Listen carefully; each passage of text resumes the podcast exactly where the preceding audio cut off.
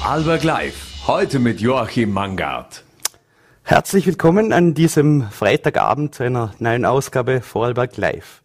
Heute darf ich mich als gebürtiger Montafoner besonders freuen, meinem Heimattal einen besonderen Schwerpunkt zu setzen. Mit Skifahrer Max Hitzig aus St. Gallenkirch hat Vorarlberg aktuell einen heißen Kandidaten für den Titel auf der prestigeträchtigen Freeride World Tour. Ab diesem Wochenende geht er in Fieberbrunn wieder auf Punktejagd. Im Vorfeld sprachen wir mit dem 20-Jährigen über seinen spektakulären Sieg in Kicking Horse, seinen 25 Meter Backflip und seine Prognose für Saison Saisonfinale. Zunächst widmen wir uns aber einem der dunkelsten Kapitel in der Geschichte der Talschaft. In seinem neuen Buch Das Montafon unterm Hakenkreuz beleuchtet Dr. Michael Kasper, Historiker und Leiter der Montafoner Museen, die Zeit unter dem NS-Regime. Ich darf ihn recht herzlich im Studio begrüßen. Herzlich willkommen. Schönen Nachmittag. Danke für die Einladung. Am 12. März 1938, also vor 85 Jahren, erfolgte die Annexion Österreichs durchs Hitlerdeutschland. Ähm, in Ihrem soeben veröffentlichten Buch, das Montafon unterm Hakenkreuz, äh, konzentrieren Sie sich auf das NS-Regime in der südlichsten Talschaft Vorarlbergs. Ähm, wann und warum entstand die Idee zu diesem Werk? Ja, also ich muss sagen, dieses Projekt ist schon ein sehr weit zurückreichendes. Ähm, es ist schon eigentlich die Summe von vielen kleinen Projekten. Wenn ich so zurückblicke, dann ist wahrscheinlich eine Ausstellung 2008, also eben doch schon einige Jahre her, äh, wo wir uns in den Montafoner Museen äh, dem Schwerpunkt der Grenze, der mhm. Grenze zur Schweiz äh, und eben im Zuge dieser Grenzauseinandersetzung äh, den auch eben mit der Flucht in der NS-Zeit befasst mhm. haben. Das ist sicher so eine Initialzündung gewesen und ein ganz zentraler und wesentlicher Punkt auch für dieses Projekt weil wir damals äh, noch ganz wertvolle, wichtige Zeitzeugeninterviews führen konnten. Mhm. Also das war einfach eine ganz wichtige Basis. Die meisten dieser Menschen, die wir damals interviewt haben, leben heute nimmer. Mhm. Und die haben uns aber noch ganz wertvolle Einblicke ermöglicht. Und in den folgenden Jahren sind dann eigentlich ganz viele andere Teilaspekte dieser NS-Geschichte, die natürlich eigentlich sehr umfassend ist. Mhm. Das sind wirklich ganz viele verschiedene Facetten, äh, äh, denen aufgeschafft worden. Also wir haben äh, einerseits in den Museen äh, verschiedene äh, Schwerpunkte gesetzt zum Thema Zwangsarbeit, mhm. äh, aber genauso auch zum Thema Verfolgung und Widerstand, also dass eben äh, Menschen, ähm, denn wirklich, ähm, die vorher eigentlich völlig totgeschwiegen wurden oder eigentlich völlig unbekannt waren, dass man die so nach und nach ein bisschen vor den Vorhang holt, in Erinnerung äh, mhm. ruft. Und das hat sich dann wirklich so im Laufe dieser Jahre entwickelt.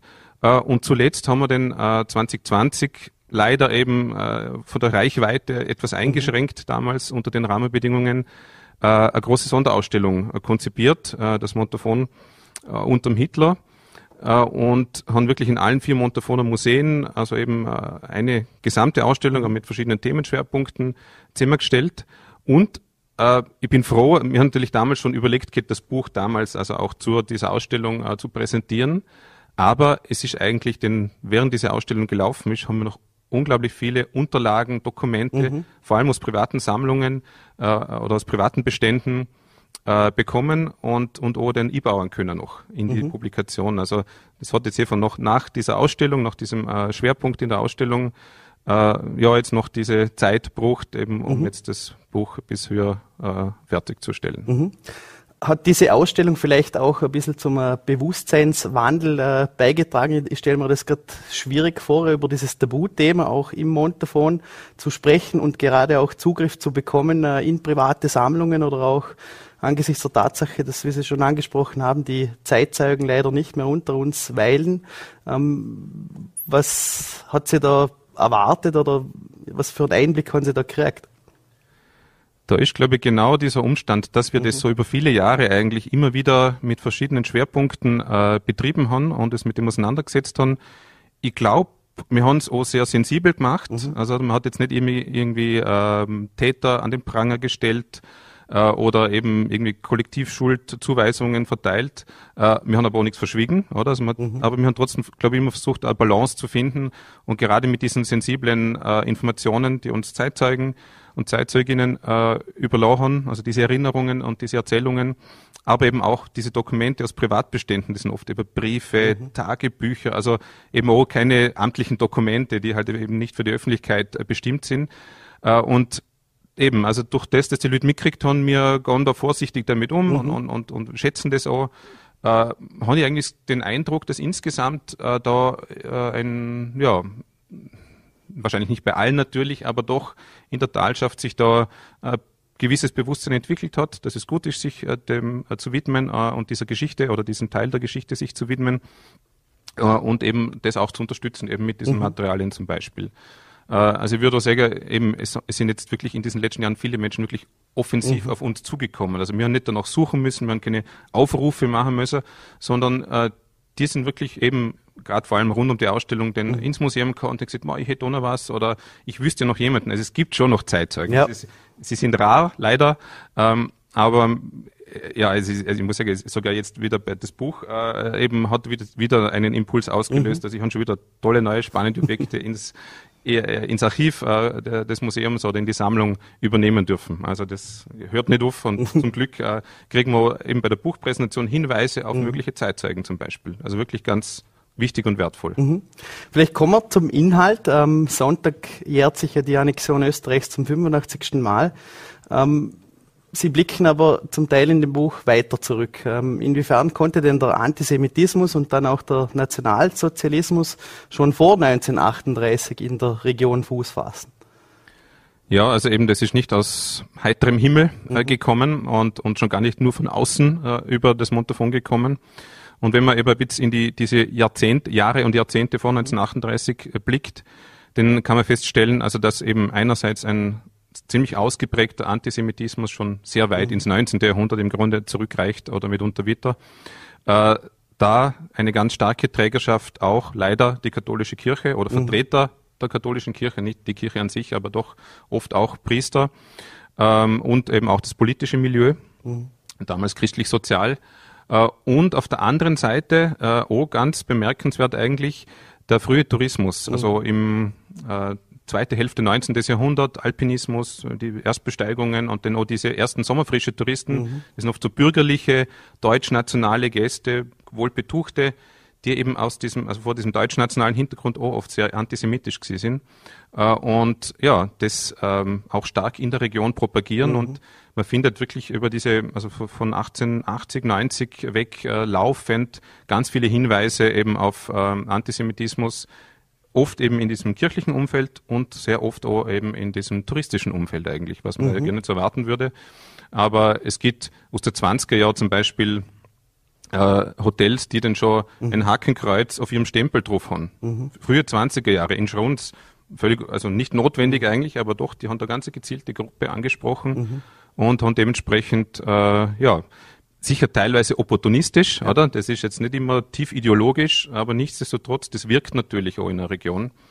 Äh, und ja, also dann äh, in der 30er Jahre, also wo sich das dann schon, die wirtschaftliche Situation einmal ähm, schwieriger war, da ist, äh, da merkt man denn, also eben, wo so politisch zu einer Radikalisierung mhm. kommt. Es gibt also schon, also vor allem, muss man sagen, in Schrunz, ja, ist so mhm. das, das Zentrum gesehen, hat sich sehr früh auch eine NS-Gruppe gebildet und die sind dann auch durchaus aktiv gesehen und, und haben da mhm. ja, alle möglichen Aktivitäten propagandistischen äh, entfaltet. Mhm. Ähm, wir hatten heute auch eh schon einen Schwerpunkt auch im, im Rahmen eines äh, V-Plus-Artikels. Ähm, da wurde gerade auch dieser Aspekt beleuchtet, gerade auch das Schrunzer-Thema äh, nach der Bildung der Ortsgruppe in Bludenz, äh, wo ja, glaube fünf Schrunzer auch mitbeteiligt waren. Ähm, wie leicht hat sich denn das NS-Regime getan, äh, in diesem Tal eine breite Anhängerschaft zu finden?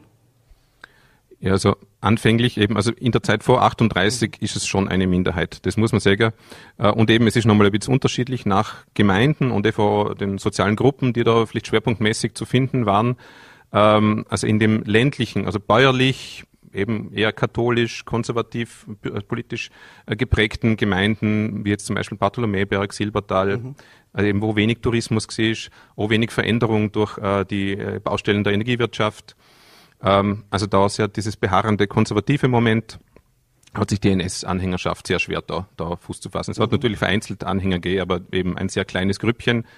Schrunz demgegenüber eben eher ein Ort ursprünglich äh, auch zum gewissen Grad des Liberalismus, eben denn aber führt es oft über in diesen deutschen mhm. Nationalismus, eher bürgerliche, äh, Gewerbetreibende, eben stärkerer Tourismus, mhm. diese Sommerfrische, all das wirkt zusammen, dass da also durchaus eine größere Gruppe äh, entsteht an, an, an NS-Sympathisanten, oft auch deckungsgleich mit bestimmten Vereinen, der Turnverein, der Alpenverein. Mhm. Das sind so Gruppierungen, also da, wo man fast idente Personen hat, denn bei den NS-Mitgliedern und eben bei diesen Vereinsmitgliedern. Äh, in der Innerfrate oder halt Gaschuren speziell natürlich ganz eine Sondersituation durch diese vielen Arbeiter, mhm. die durch die, die Baustellen für das Vermundkraftwerk zuerst einmal gewesen sind.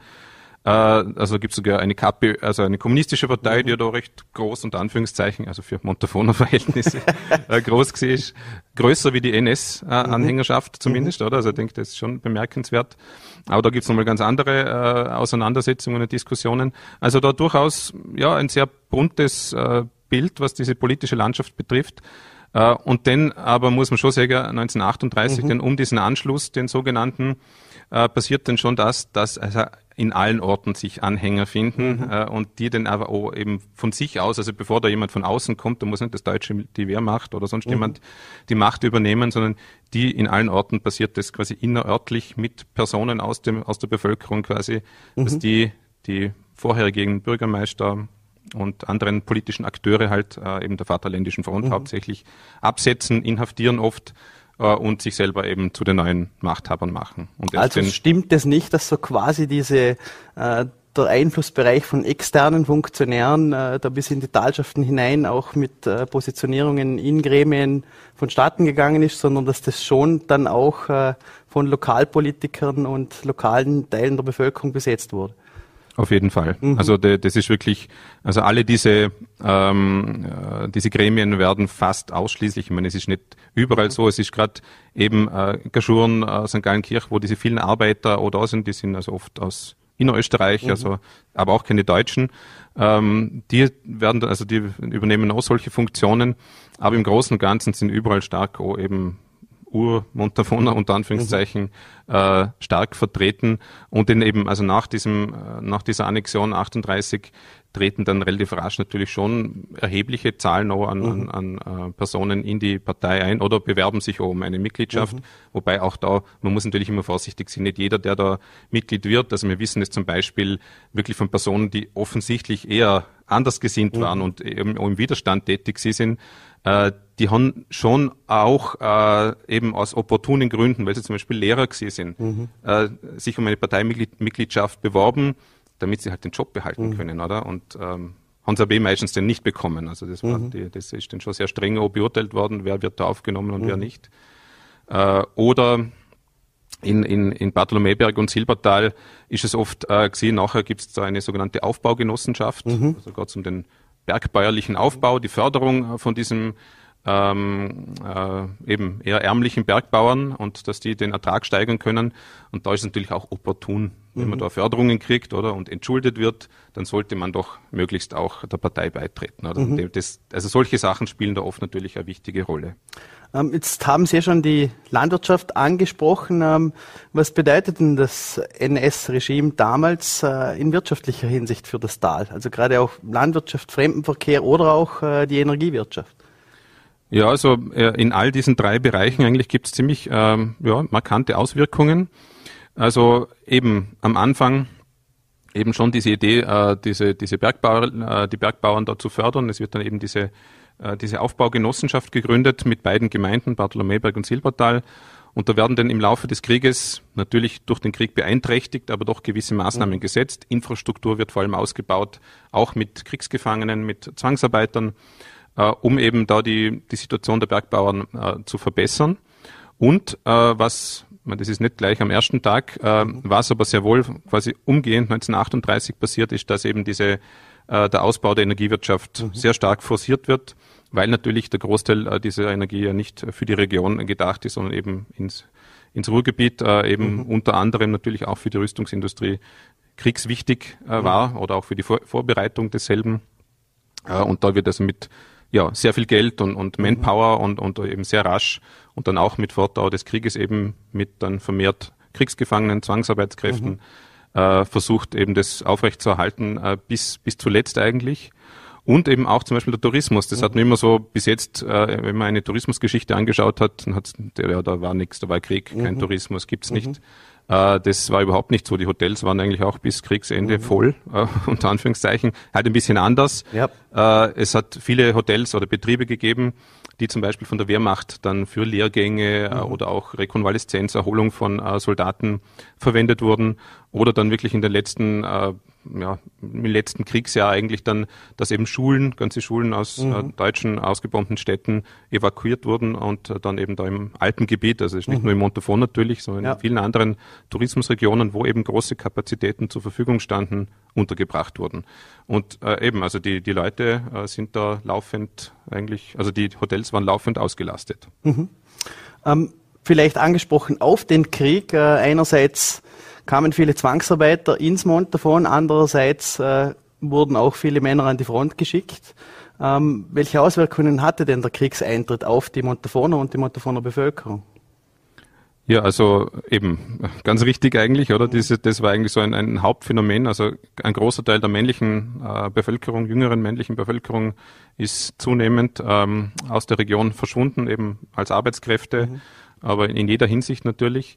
Äh, und wurde teilweise dann eben durch Kriegsgefangene, Zwangsarbeitskräfte ersetzt, aber auch natürlich die Frauen mussten eine mhm. viel größere äh, Verantwortung oder halt einfach in vielen anderen Bereichen mitarbeiten wie in, im normalen Leben. Äh, außerdem eben, also das ist, hat sich eben bis in die Familien, hat sich bis in die, in die Schulen zum Beispiel ausgewirkt. Also wir haben viele Zeitzeugenberichte, äh, dass eben in der Schule genau der Frontverlauf und oder die Kriegsentwicklung mhm. mitverfolgt wurde auf den Karten. Äh, dass man eben gemeinsam den äh, Radio gehört hat und eben wie steht's oder wie geht's. Äh, was dann natürlich schon auch sehr rasch wahrgenommen wurde, dass eben ja auch Verluste mhm. mit diesem Krieg verbunden sind, dass eben dann der, der, Briefträger eigentlich ziemlich gefürchtet war im Ort, also mhm. nicht als Person, aber halt, mhm. wenn der unterwegs war und bestimmte Briefe mit sich gebracht hat. und ja, also so spätestens eben rund um diese Zeit 42, 43 Stalingrad dann eben auch ähm, gibt es also auch wirklich viele O-Töne, also auch also zeitgenössische Dokumente, Briefe oder, oder Tagebücher in der Richtung, die eigentlich da auch schon erkennen, es ist eigentlich äh, verloren und mhm. wann hört es auf, oder? Und, und ähm, dazu ähm, ja, zieht sich dann doch noch recht lange eigentlich. Aber äh, im Endeffekt, auch wenn man sich unter Anführungszeichen diese Todesstatistik oder Gefallenenstatistik mhm. ansieht, also gerade zum Schluss, oder? Also das, äh, dieses erste, diese ersten Monate 1945, wie viele da noch sinnlos gefallen mhm. sind. Mhm. Äh, und, und auf der anderen Seite muss man auch sagen, oder, das ist dann auch die Zeit, wo dann zunehmend sich äh, Männer auch dem Wehrdienst entziehen. Mhm. Also das ist auch vielleicht auch eben durch die Lage an der Grenze, mhm. ja, ländlicher Raum, ist da vielleicht auch mehr dazu geeignet. Man kennt eben, hat Netzwerke, man mhm. kennt sich. Ähm, es haben dann eben so ab Mitte 1944 immer mehr Männer oder Soldaten äh, eben sind nicht mehr eingerückt und, und haben mhm. sich dann oft wirklich im Umfeld äh, der Dörfer auf den Maisessen oder mhm. auch eben oft ziemlich unmittelbar äh, im, im, Dorf. Vielleicht kommen wir später noch zu den versteckt. Deserteuren ja. und Widerstandskämpfen, Gerne. weil eine Frage, die sich ja dann schon aufdrängt, ist auch, äh, wenn äh, Teile der Bevölkerung wegzogen und gleichzeitig viele Zwangsarbeiter äh, auch ins Tal kamen. Äh, wie verlief denn da der Kontakt mit der Bevölkerung? Wie hat die heimische Bevölkerung auf die Zwangsarbeiter reagiert? Was, was hat sich da entwickelt? Was, was haben Sie da recherchieren können?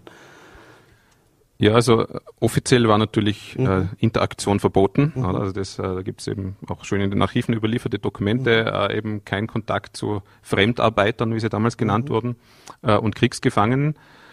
Äh, tatsächlich aber eben, wenn man sich vorstellt, da waren Tausende mitunter, mhm. Hunderte oder Tausende in der Region ähm, und eben einerseits natürlich, manche waren vielleicht schon auf den Hochgebirgsbaustellen, aber viele waren eben auch im Tal untergebracht. Viele waren auch in der Landwirtschaft tätig, mhm. haben natürlich als Erntehelfer mitgeholfen äh, und waren also damit sehr unmittelbar mit den Familien äh, in Kontakt. Und wir haben unter Anführungszeichen erfreulicherweise, also wir haben leider Gerichtsakten, die mhm. das dokumentieren. Die Nazis haben das natürlich verfolgt, diesen Kontakt, äh, und sind da sehr rigoros vorgegangen gegen vor allem Frauen, äh, die aber eben, weil sie halt da waren, äh, diese Kriegsgefangenen, diese Zwangsarbeit unterstützt haben. Also wir haben wirklich viele äh, Beispiele, dass sie ihnen Lebensmittel zur Verfügung, mhm. zur Verfügung gestellt haben, dass sie ähm, eben ja, ihnen irgendwelche kleinen Erleichterungen ermöglicht haben, wenn sie bei ihnen äh, gearbeitet haben. Also das äh, ist eben erfreulich, äh, oft dokumentiert, aber leider auch oft eben sanktioniert worden dann vom Regime, mhm. äh, von also unter Anführungszeichen kleinen Haftstrafen bis äh, zur Einlieferung ins KZ konnte das führen. Also Pauline mhm. Witwer, ich glaube, wir sehen im Hintergrund eh den, äh, äh, den mhm. ein Dokument zu ihrer Geschichte, dass sie eben von 15 Monate, glaube ich. Auch. Genau. Ja.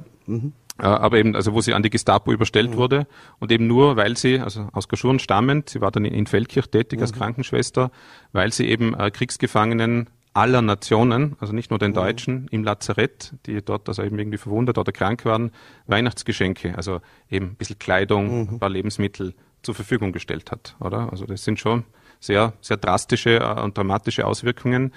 Äh, und das kann man insgesamt beobachten. Es gibt da schon eine sehr große Bandbreite, oft eben auch wen kannte man? Mhm. Oder gab es Verwandte, Bekannte, die eher vielleicht ein gutes Wort einlegen mhm. könnten beim Regime? Mhm. Oder war man eben total irgendwie auf sich gestellt? Die wurden dann natürlich stärker. Mhm. Vielleicht bevor wir zum Widerstand und auch äh, vielleicht auch zu Deserteuren und Kriegsdienstverweigernden Kriegsende hinkommen, ähm, ein Schwerpunkt Ihres Buches beschäftigt sich ja auch mit der Euthanasie. Ähm, wie brutal war denn das Regime, gerade auch im Montafon, ähm, wenn es auch aufgrund ethnischer Zugehörigkeit oder auch Fehl- und Missbildungen äh, darum ging, diese Menschen zu deportieren oder sogar ähm, umzubringen?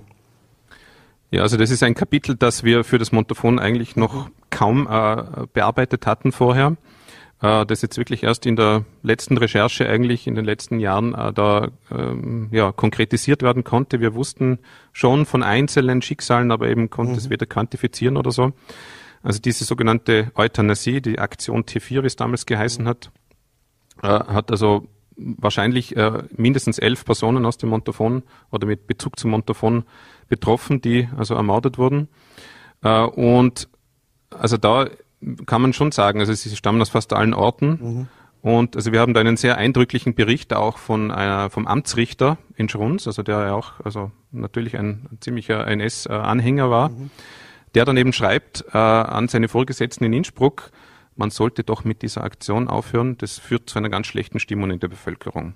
Also es wurde rigoros umgesetzt. Mhm. Es gab in Bartholomäberg oben, äh, also es steht heute noch das Gebäude des also zuletzt das Altersheim, momentan als Flüchtlingsunterkunft genutzt und eben früher das Armenhaus und mhm. Versorgungshaus, äh, betrieben von den, vom Orden der Barmherzigen Schwestern in Zams.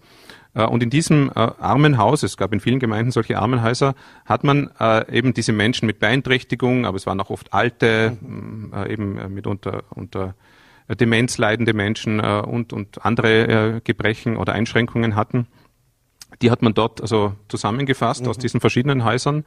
Und von dort weg wurden sie dann eben äh, weiter verbracht, entweder in die Falduna oder gleich nach äh, Hall in Tirol und dann von dort meistens eben, also in Falduna oder von Hall äh, nach Oberösterreich, nach Hartheim mhm. oder Niedernhardt in wirklich diese Mord- äh, oder Tötungsanstalten, äh, wo sie dann eben, ja, also meistens mit Medikamenten oder auch vergast, also zu Tode mhm. kamen, also ermordet wurden oder eben vergast wurden. Äh, und also eben, das ist etwa ein Thema, wo es natürlich am schwierigsten ist, auch, also diese Menschen sind wie aus dem äh, kollektiven Gedächtnis gelöscht gewesen. Mhm. Also es gibt eben noch zum Glück äh, Krankenakten, also solche Unterlagen, aber über Interviews konnten wir da fast nichts mehr erreichen. Mhm. Die waren damals eben schon alt oder eben irgendwie halt hatten oft keine Nachkommen direkt äh, und dementsprechend sehr, sehr schwierig. Äh, ansonsten, es gab jetzt keine jüdische Bevölkerung. Mhm. Ähm, was es dann eben gegeben hat, sind Menschen, die durchs Montafon geflüchtet sind, aber das ist auch noch einmal ein anderes Thema. Mhm. Äh, und was es gegeben hat, äh, sind natürlich ähm, vereinzelt äh, Roma und Sinti, mhm. die auch äh, im Montafon zeitweilig äh, untergekommen sind, die aber dann auch eben stark äh, vom äh, NS-Regime äh, dann äh, betroffen wurden und eben auch verhaftet wurden und, und in Lager verbracht wurden. Mhm. Also insgesamt kann man sagen, schon ein ziemlich äh, eine dramatische Situation. Und ja, also gerade diese Euthanasieopfer werden es wert, also wieder einmal äh, eben in Erinnerung gerufen zu mhm. werden, äh, die also da gibt es sogar auch noch diese Zwischenstufe, also die einen, die wirklich ermordet wurden und dann auch noch eine erhebliche Gruppe, die zum Beispiel sterilisiert wurde, mhm. wo man gesagt hat, dieses unwerte Leben soll nicht weitergegeben mhm. werden. Äh, und was natürlich sicher auch lange nachgewirkt hat, wenn man sich vor Augen führt, der Schulunterricht in den Schulbüchern, mhm. da wurden natürlich Rechnungen aufgestellt, wie viel kostet uns als Volksgemeinschaft mhm. denn ein so ein unnützer Esser, oder? Und mhm. ich bin mir sicher, das hat in unserer Nachkriegsgesellschaft, also die Menschen, die damals in die Schule gegangen sind und das gelernt haben und da geprägt wurden, sicher auch lange mhm. implizit nachgewirkt. Mhm. Äh, Menschen, die man ebenfalls äh, besonders in Erinnerung rufen sollte, äh, sind die Widerstandskämpfer, auch ein aufkeimender Widerstand im Montafon. Ähm, Sie haben es vorher schon angesprochen, vielleicht äh, ein paar Worte zu diesen Themen, auch zu äh, Kriegsrückkehrern oder auch Wehrdienstverweigerern, Deserteuren. Ähm, wie hat sich denn der Widerstand formiert im Montafon? Also es gibt eigentlich ähm, also wirklich einen ja, wirklich als Widerstand zu bezeichneten, äh, eine Gegenwehr dann wirklich zu Kriegsende. Mhm. Also da gibt es wirklich Gruppen, die dann sogar eben auch sich bewaffnen, sie werden jetzt nicht kämpfend aktiv, aber trotzdem sie entwaffnen dann die mhm. äh, in diesen letzten Tagen äh, und Wochen äh, die Wehrmacht, die SS, die noch durchs Tal zieht, auf dem Rückzug sich befindet und sorgt damit dafür, dass das Montafon also vor Zerstörungen äh, mhm. verschont wird und ähm, eben das quasi kampflos ähm, befreit werden kann auch. Also sie können dann schon eigentlich das Tal äh, den nachrückenden Franzosen übergeben. Aber es gibt durchaus auch schon vorher äh, in den eben frühen 40er Jahren äh, erste Versuche, eben da ja, Widerstand zu leisten. Ich meine, das ist dann eher so eine oft Verweigerungshaltung, mhm. dass man eben den Abliefer Ablieferungspflichten nicht nachkommt, also mhm. die, äh, den, den Bauern äh, der bäuerlichen Bevölkerung auferlegt war. Oder zum Beispiel dass man sich in den Bergen dem Wehrdienst entzieht? Ja, das ist also auch noch, das, auf das komme ich vielleicht nachher noch ganz kurz zurück. Äh, was, was sonst auch noch ist, also das Schwarzschlachten, ja. also eben, das ist, gehört ein bisschen zu diesem äh, eben nicht abliefern, aber das, das wird schon ziemlich aktiv betrieben. Mhm. Das ganze Dorf weiß davon und es wird eigentlich niemand verraten meistens oder mhm. in manchen Fällen schon, aber doch vieles wird auch äh, dann für sich behalten. Also denkt, da gibt's also schon auch positive Beispiele. Ähm, was eben so eine, eine, eine Gruppe ist, die dann eben bei diesen Widerstandskämpfern und Anführungszeichen wirklich dann äh, da schlagend wird, die sind eben diese Deserteure. Die äh, ja eben sind Soldaten der Wehrmacht, äh, die oft dann einmal auf Heimurlaub sind oder auch mhm. verletzt sind äh, und dann eben kurz einmal nach Hause dürfen, bevor sie wieder einrücken sollen. Und eben ab so also vereinzelt auch schon früher, aber spätestens eben so Mitte 44 geht es in größerer Zahl eigentlich los, mhm. dass die eben dann äh, sich äh, zu Hause versteckt halten, dass sie nicht mehr ähm, äh, einrücken, obwohl es natürlich dann also Hausdurchsuchungen gibt und eben Gestapo, Polizei da immer wieder versucht, die zu erwischen. Aber eben auch da muss man sagen, da dürfte dann doch so die Community mhm. vor Ort bis zu einem gewissen Grad still gehalten haben. Äh, und also vor allem Bartholomäberg, aber auch St. Gallenkirch mhm. sind also so Gemeinden, wo es wirklich beachtliche eigentlich Gruppen gibt, die dann eben auch zum äh, Kriegsende hin aktiv werden, also vor allem die in St. Gallenkirch, gemeinsam auch mit Gaschurn, äh, und da eben dann äh, ja, die Orte und Anführungszeichen in den letzten Tagen, muss man auch mhm. sagen. Also, mhm. also vorher wäre es nicht möglich gewesen. Ja. Da wäre dieser Widerstand viel zu schwach und zu klein gewesen, hätte nur zu unnötigen Verlusten geführt. Aber die dann doch eben es schaffen, diese Region kampflos und äh, weitgehend ohne Zerstörungen äh, eben zu, zu bewahren. Ähm, was aber dann eben auch schon, auch wenn man die Zeit danach ansieht, ähm, nicht zu vergessen ist, dieses äh, Wehrdienstverweigern war natürlich mhm. jahrzehntelang nicht äh, gutiert, oder? Also mhm. im Dorf standen natürlich die Teilnehmer bis zuletzt und diese eben Kriegsdienstverweigerer, mhm. Fahnenflüchtigen, wie es damals mhm. hieß, mhm. äh, dann oft nebeneinander. Und eigentlich hatte man dann doch eher, eher immer der, ihre Pflicht erfüllt, die ihre Pflicht erfüllt haben, äh, mehr geschätzt. Mhm. Und erst wirklich in den letzten Jahren kam auch ein Bewusstsein auf, äh, wie wichtig eigentlich diese Rolle auch dieser äh, dieser Deserteure gewesen ist. Mhm. Äh, eben auch als Signal, eben um diesen Krieg nicht weiter zu verlängern. Äh, und ja, wir wissen natürlich auch von solchen, die gefasst wurden. Also es gibt eben Einzelne, die zum Beispiel in Nord also in, an der Eismeerfront mhm. äh, gekämpft haben. Da waren ja viele Gebirgsjäger, auch eben viele aus Vorarlberg oder aus dem Montafon. Und die sich dort dann von der Truppe eben absentiert mhm. haben und eben nach Schweden zum Beispiel gelangen wollten, ins neutrale Schweden, äh, aber gefasst wurden und eben dann auch äh, hingerichtet wurden. Und vielleicht noch ein, ein letzter Punkt. Es gab im Montafon ein sogenanntes Strafgefangenenlager der Wehrmacht. Das mhm. heißt, es waren Gefangene, also Soldaten eigentlich, die irgendwie sich eben eine Entfernung vom Dienst meistens sich zu Schulden haben kommen lassen, äh, die dann hier in einem Lager waren in Gaschurn, Rifa, also zwischen Gaschurn mhm. und Bartenen äh, die dann auch auf diesen, ba also vor allem auf den Ilwerke-Baustellen äh, tätig gewesen sind und wo viele Zeitzeugen sagen, die wurden am strengsten behandelt, mhm. also am mhm. strengsten bewacht, am strengsten behandelt. Und wir wissen auch eben von einigen Fluchtversuchen von denen, äh, die aber äh, viele gescheitert sind, die dann aufgegriffen wurden und eben alle dann von ihren äh, Kriegsgerichten zum Tode verurteilt wurden. Mhm. Stichwort Fluchtversuch, äh, bedingt durch die geografische Nähe zur Schweiz, haben ja auch viele Juden versucht, äh, in, nach, in die Schweiz zu gelangen, auch über die bekannten Schmugglerpfade. Ähm, wie stand es da? Äh, auch wie gefährlich war dieses Unterfangen? Da haben sich ja einige Montafoner auch profiliert bzw. hervorgetan und diese Menschen unterstützt, die versucht haben, in die Schweiz zu gelangen. Also es sind nicht nur die rassisch Verfolgten, mhm äh, Jüdinnen und Juden, sondern also es sind gleich am Anfang 38 oft auch politische mhm. Gegner, eben Kommunisten, Sozialdemokraten äh, und andere, also die von den Nazis äh, verfolgt wurden. Die waren so die erste große Gruppe im Sommer 38 äh, und dann aber eigentlich die Jahre danach, mhm. 39, 40 und dann vor allem 41, 42, als wirklich dann diese Maschinerie äh, des Holocaust losgegangen ist, dann wird eben, äh, also ist der Höhepunkt erreicht der jüdischen Flüchtlinge. Mhm. Äh, und eben die meisten kommen von weit her es gibt ja nur wenige, wie sagt man heute, eben sichere Drittstaaten, ja. Äh, in die die flüchten mhm. können, äh, weil eben sonst ist alles von der Wehrmacht besetzt oder es ist halt Meer oder irgendwie, man kommt nicht weg. Und eben da ist die Schweiz halt so eine kleine Insel unter Anführungszeichen.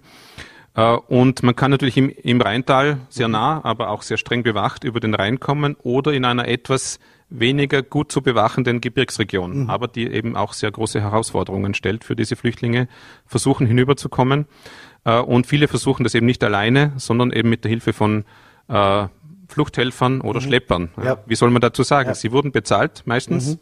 oder soweit wir wissen.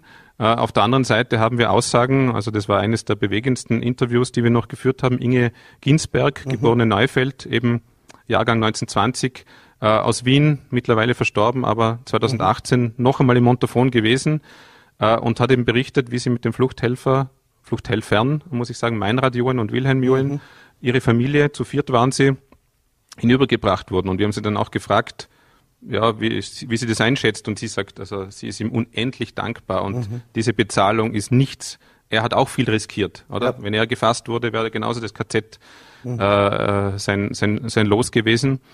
Äh, und, und eben, es, es war auch für die Flüchtenden ein großes Risiko. Wir wissen leider auch, äh, von einem Fall, ein, eben ein Deserteur, mhm. äh, Nikolaus Staud, äh, der eben bei Gargellen über die Grenze gelangen wollte, auch mit der Hilfe eines Fluchthelfers, der dann von diesem das Geld genommen hat, ihn aber an die Grenzwache mhm. verraten hat mhm. und der wurde an der Grenze oben erschossen. Mhm. Also wirklich sehr dramatische Ereignisse oder äh, was wir hier im Hintergrund sehen, äh, eben auf der linken Seite da das Schulhaus von St. Gallenkirch, mhm. da hat sich im Keller auch die Kiecher, also der mhm. Arrest oder die, die Zelle äh, befunden. Da zum Beispiel sind zwei Jüdinnen, zwei Frauen, Elisabeth und Martha Nehab, die eben keinen Fluchthelfer sich genommen haben oder keinen gefunden haben vielleicht auch, äh, im Herbst 42 aufgegriffen worden beim versuchten Grenzübertritt mhm. und hier eingesperrt worden und haben sich dann dort eben das Leben genommen, mhm. weil ihnen klar war, was ihnen bevorstand, also die Deportation in ein Vernichtungslager. Mhm. Also wirklich ein ungemein äh, dramatisches Thema.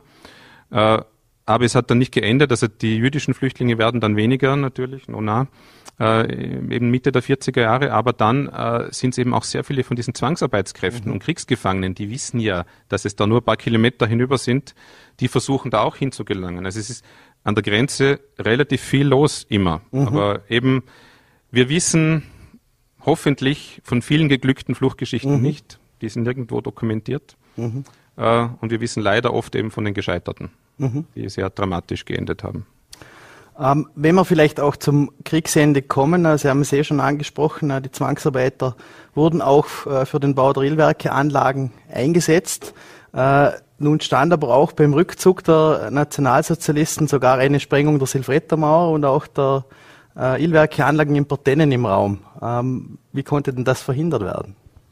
Ja, also ich denke, das ist auch etwas, das doch äh, bemerkenswert ist, also dass wirklich aus ähm, dem Umfeld des Betriebes selber, also die, die Mitarbeiter, äh, aber eben auch aus dem Dorf, aus, aus, aus auch dieser, dieser Widerstandsgruppe, die mhm. sich dann eben in Gaschurn und Partennen gebildet hat, sich da eben so Aktionskomitees gebildet haben, die also wirklich da äh, dieser großen Gefahr, also es wäre furchtbare Zerstörung ja. äh, für, die, für das Tal äh, und darüber hinaus äh, gewesen, äh, eben diese, also die, die Sprengmittel zu entschärfen auf der einen Seite und auf der anderen Seite die Befehlshaber, die das eben hätten anordnen können oder sollen eigentlich schon mhm. auch äh, eben äh, gefangen zu nehmen. Und das also auch mit großem persönlichen Risiko, weil das waren eine große, also mhm. durchaus respektable militärische Einheiten, die also in der Überzahl waren und auch besser bewaffnet waren.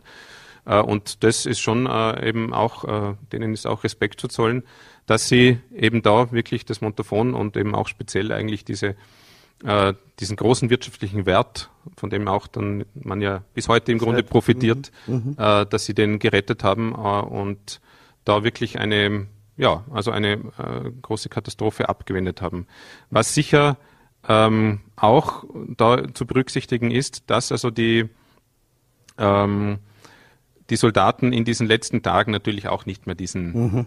also Campus schon auch eine gewisse Einsicht hatten. Es waren jetzt, also soweit wir den Eindruck haben, aus den Quellen, die uns vorliegen, jetzt nicht die oberfanatischen äh, eben Waffen-SS oder SS-Angehörigen. Äh, also sie haben auch etwas gezaudert und das hat sie dann halt doch noch motiviert, auch dann eben da nicht Widerstand zu leisten und sich eben auch äh, ja, diesem Schicksal zu ergeben und das alles nicht zu springen. Mhm. Ähm, ein sehr wertvolles Thema, das auch immer wieder aufgegriffen wird, äh, der Aufarbeitungsprozess. Äh, Gerade im Montafon äh, hört man ja dann auch, äh, der Hitler war böse gerne so ein Thema oder äh, wir haben das gerne so mitgekriegt. Ähm, vielleicht auch in Anbetracht dessen, dass es später dann doch auch äh, ein weiteres Zusammenleben gegeben hat zwischen Menschen, die klar opportun waren und dann auch dagegen waren. Ähm, wie, wie steht es um den Aufarbeitungsprozess? Vielleicht auch äh, ein Antrieb für dieses Buch. Ja, auf jeden Fall.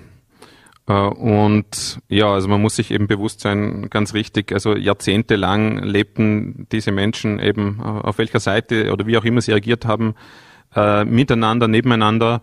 Und ähm, ja, es, es war natürlich ungemein schwierig, da wirklich Aufarbeitung zu betreiben. Eben die Akteure haben noch gelebt. Also es hat einfach auch eine gewisse Zeit gebraucht, eine gewisse Distanz auch historisch.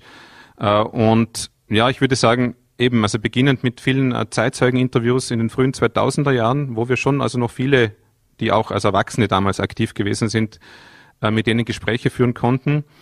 Äh, aber dann eben auch rund um, um diese verschiedenen Projekte, wo man auch gezeigt hat, also es geht eben nicht nur darum, auf irgendwelche Täter zu zeigen oder eben irgendwie kollektiv die Menschen damals mhm. zu verurteilen, äh, sondern eher darum, eben äh, zu lernen, für die Gegenwart etwas mitzunehmen, aber trotzdem doch äh, eine gute Aufarbeitung, eine gute Quellenlage, eine gute Informationslage zu schaffen.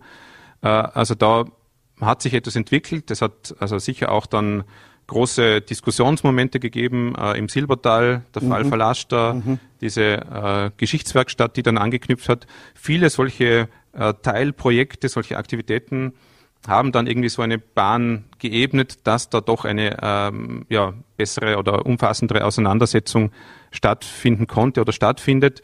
Es gibt jetzt seit 2020 auch äh, 15 Erinnerungsorte mhm. in allen Ortschaften, also nicht nur die Gemeinden, sondern eben auch in Partenen oder in Gragellen mhm. oder in, in Innerberg.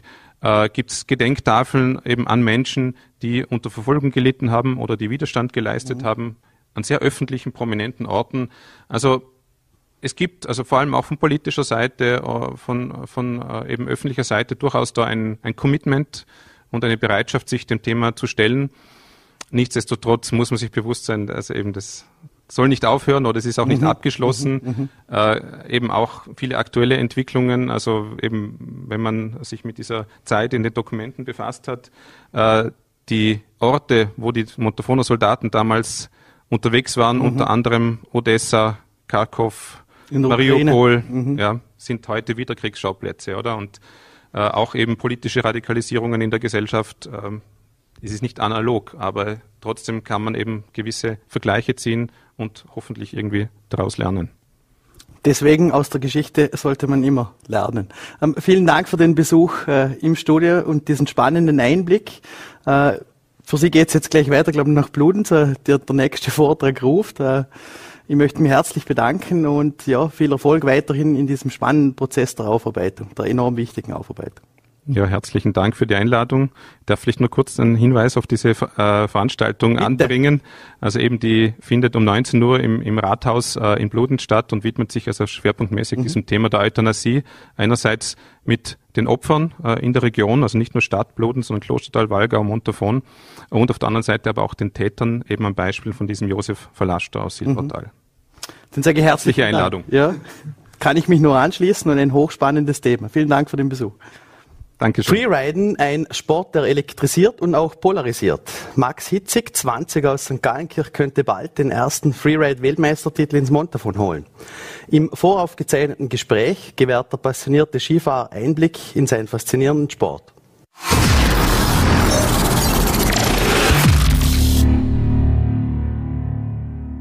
Free Ride World Tour, which is just spectacular. Another rookie on the tour. This guy, his ride has been uh, like a rocket elevator, rocket powered elevator. Couple wild cards in the qualifier last year, wild card into Fieberbrunn, wins that. He's on the tour. Now he's sitting in second overall.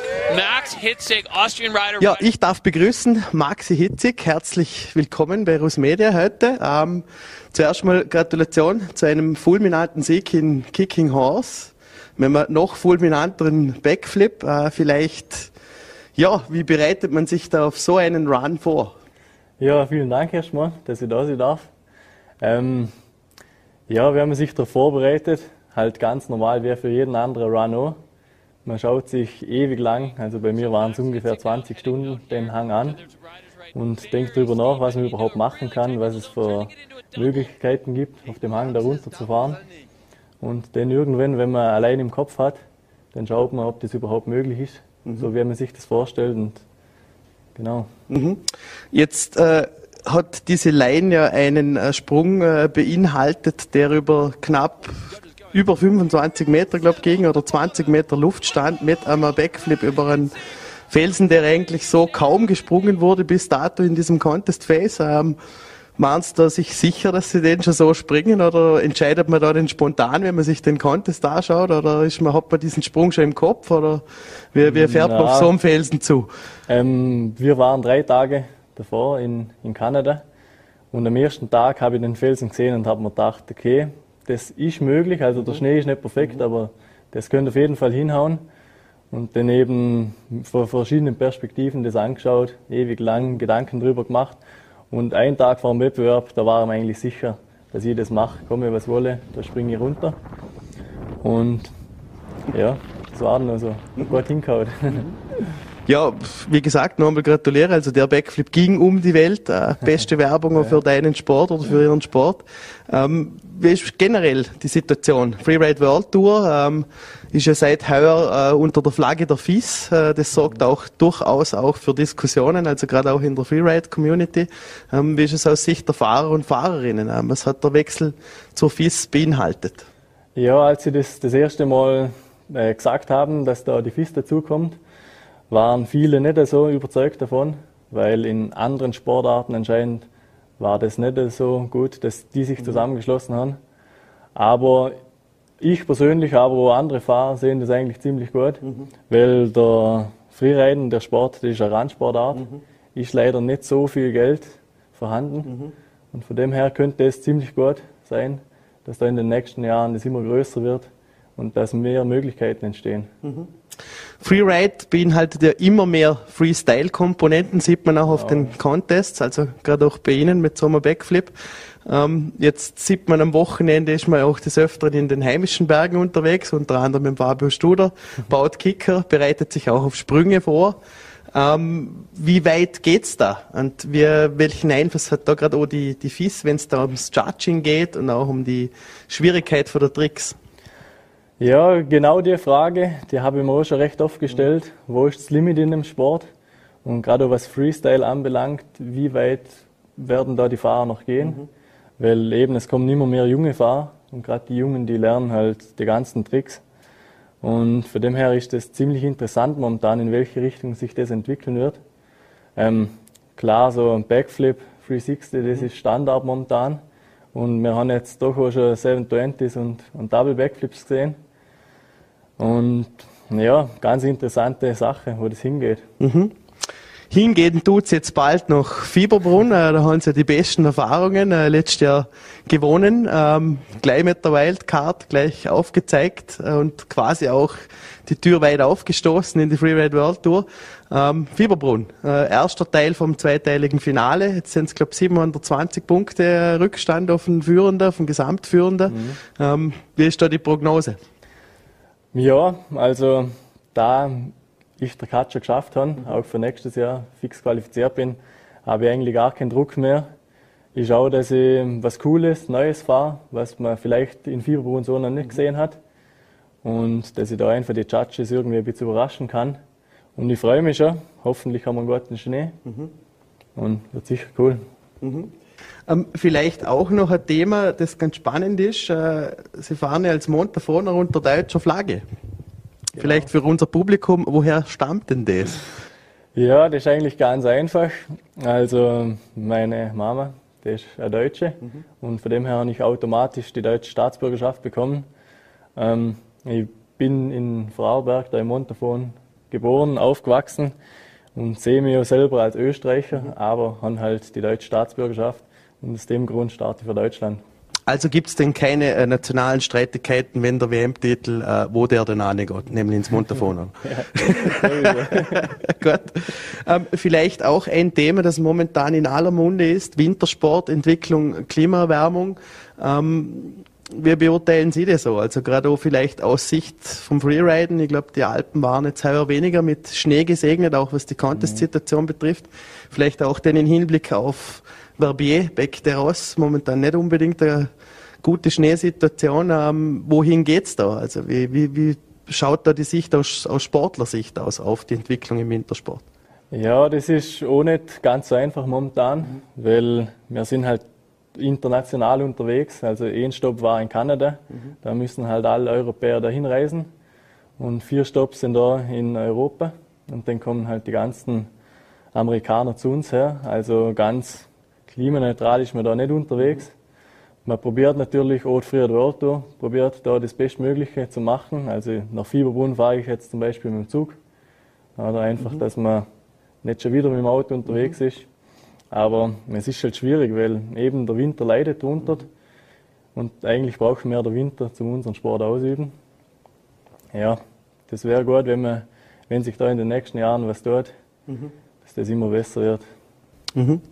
Ähm, vielleicht auch noch ein Aspekt, äh, Sicherheit. Äh, Freeriden ist ja, zählt auch zu den gefährlichsten Sportarten, sowohl im professionellen als auch im privaten Bereich. Ähm, die Lust auf den unverspurten Hang, äh, Lawinensituationen.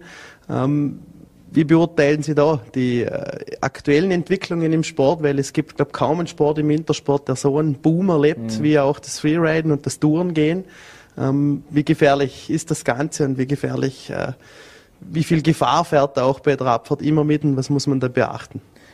Ja, da das eben Freeride momentan ein extremer Boom erlebt, äh, fangen immer mehr Leute damit an und dann wirkt so, als wäre es gefährlicher, weil mehr Unfälle mhm. passieren. Aber wenn man sich richtig darauf vorbereitet, dann kann man perfekte, unverspurte Hänge fahren, ohne viel Risiko einzugehen. Ähm, klar, bei uns, wenn wir die Felsen springen und da runterfahren, ist immer ein bisschen Risiko da, aber wir probieren äh, das Risiko bestmöglich zu minimieren und dass wir immer sicher unterwegs sind. Und der Papa ist Bergführer, also mhm. ich kenne mich recht gut aus, auf was ich achten muss. Mhm.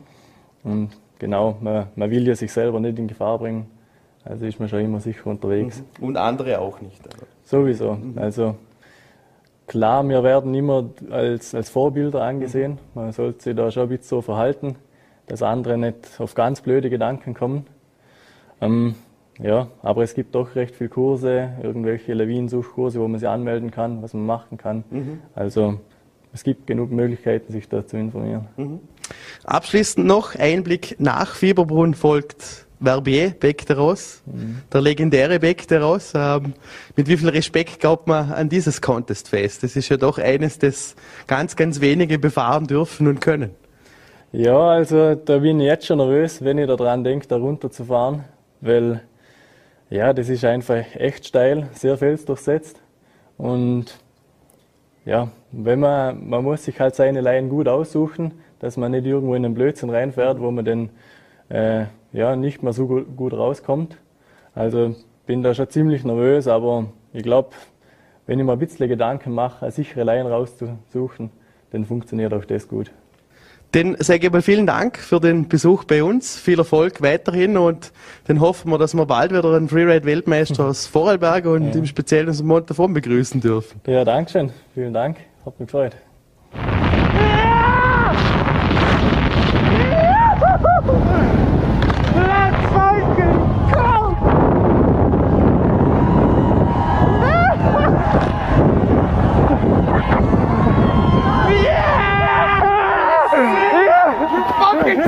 fuck, dude! That was so stupid that was so stupid. That was ridiculous! What the fuck?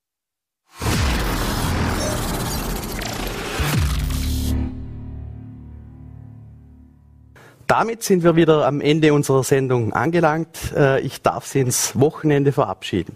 Wir würden uns freuen, wenn Sie am Montag wieder einschalten würden, Vorarlberg Live um 17 Uhr auf Volle.t, VNT und Ländle TV. Und toi toi toi, Maxi Hitzig, gib alles in Fieberbrunn.